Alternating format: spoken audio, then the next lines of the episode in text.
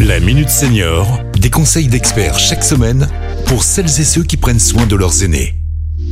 Pierre-Marie Chapon. Bonjour, bonjour à tous.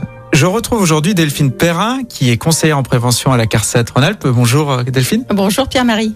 Alors aujourd'hui, on va traiter d'une question euh, d'actualité. Oui, parce qu'effectivement, on entend beaucoup parler euh, ces derniers temps dans les médias d'un concept sur de l'espérance de vie en bonne santé. Effectivement, Delphine, il faut qu'on revienne sur les fondamentaux. Alors déjà, on connaît bien l'espérance de vie. L'espérance de vie en France, 85, un peu plus de 85 ans pour les femmes, un peu moins de 80 ans pour pour les hommes. On est plutôt bon, euh, même plutôt très bon au niveau euh, au niveau européen.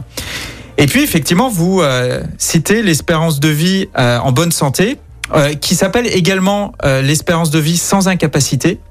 Et là, les chiffres sont beaucoup moins bons, puisqu'on est autour de 65-66 ans pour les femmes et 64 un peu moins de 65 ans pour les hommes. C'est plutôt un concept objectif ou plutôt subjectif? Bah, C'est toute la question. Là, on va parler d'incapacité. Et quand on parle d'incapacité, eh ben, tous les champs des possibles euh, s'ouvrent à nous. Euh, est-ce que euh, quand on a un problème de diabète, est-ce qu'on va considérer euh, qu'on est en incapacité? Est-ce que si on a de l'arthrose ou des difficultés à se déplacer, est-ce qu'on va considérer qu'on est qu'on est en incapacité?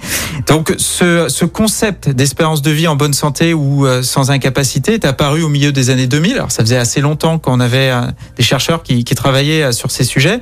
C'est simplement de se dire effectivement qu'à un moment, on va être impacté dans ces activités euh, du quotidien euh, et, euh, et, ça va avoir une, une, une, répercussion. Et là où moi ça me semble être plus intéressant, c'est plutôt de parler de fragilité. C'est-à-dire qu'à un moment, on va se retrouver en, en situation de fragilité euh, parce que justement, on va pouvoir se déplacer moins facilement, on va avoir des problématiques à marcher. Donc c'est c'est plutôt ces, ces éléments-là que je mettrai en avant sur cette fragilité et de le mettre en lien avec une autre thématique euh, qu'on avait déjà évoquée dans la Minute Senior, qui est le renoncement euh, et ce qu'on appelle la déprise, c'est-à-dire qu'en fait, avec ces différentes fragilités, eh bien, à un moment, on va se retrouver à, euh, à, devoir renoncer à des activités qui sont pourtant essentielles pour soi. Et derrière, bah, ça a pour répercussion de se retrouver isolé euh, et on est plutôt dans un cercle vicieux. Alors, on va pas broyer du noir, puisque effectivement, ces incapacités, on va pouvoir les, les combler en jouant sur la prévention. Oui, puisque euh, à la CARSAT, nous accompagnons les retraités depuis leur première année de retraite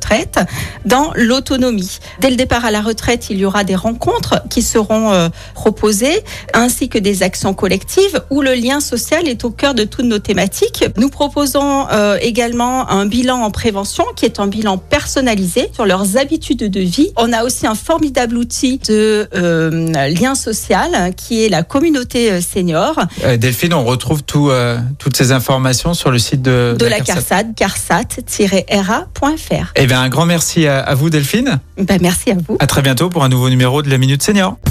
Cet épisode a été rendu possible grâce à la CARSAT Rhône-Alpes, Caisse d'assurance retraite et de la santé au travail, expert du bien vieillir.